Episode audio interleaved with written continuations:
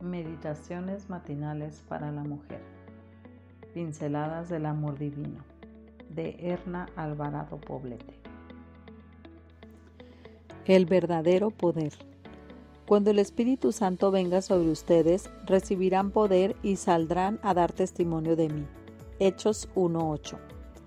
Las circunstancias imperantes en nuestra sociedad han sacado a la mujer de sus roles tradicionales para ponerlas en el campo de acción de la vida cada vez con más frecuencia escuchamos hablar del poder de la mujer, basándose en la idea de que en algún momento carecíamos de él.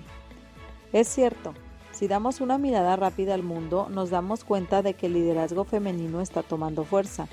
La presencia de la mujer es cada día más frecuente en la política, los negocios, la ciencia y el arte, y no es de sorprendernos, pues sabemos que las mujeres, tanto como los hombres, somos poseedores de enormes capacidades.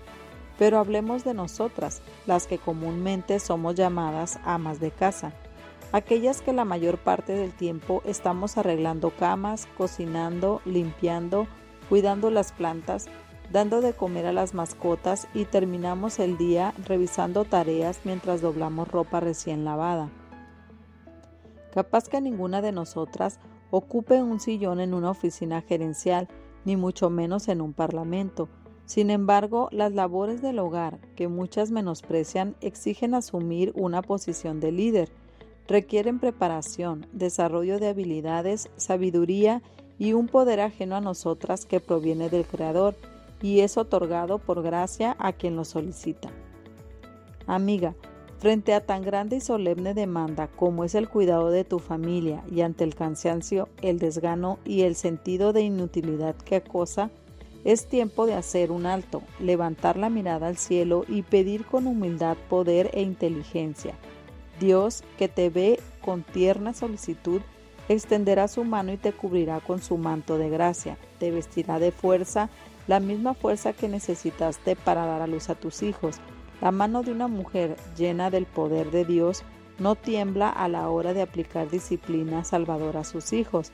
Se levanta para bendecir y no para maldecir rescata a su familia y a ella misma de las influencias torcidas de un mundo posmoderno que se jacta de no necesitar a Dios.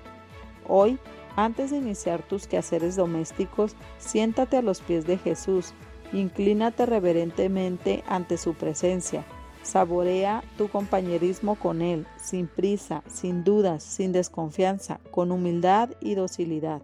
Que tu oración sea, Señor, vengo a ti, Guíame en el camino, sé mi sustentador y mi guardador.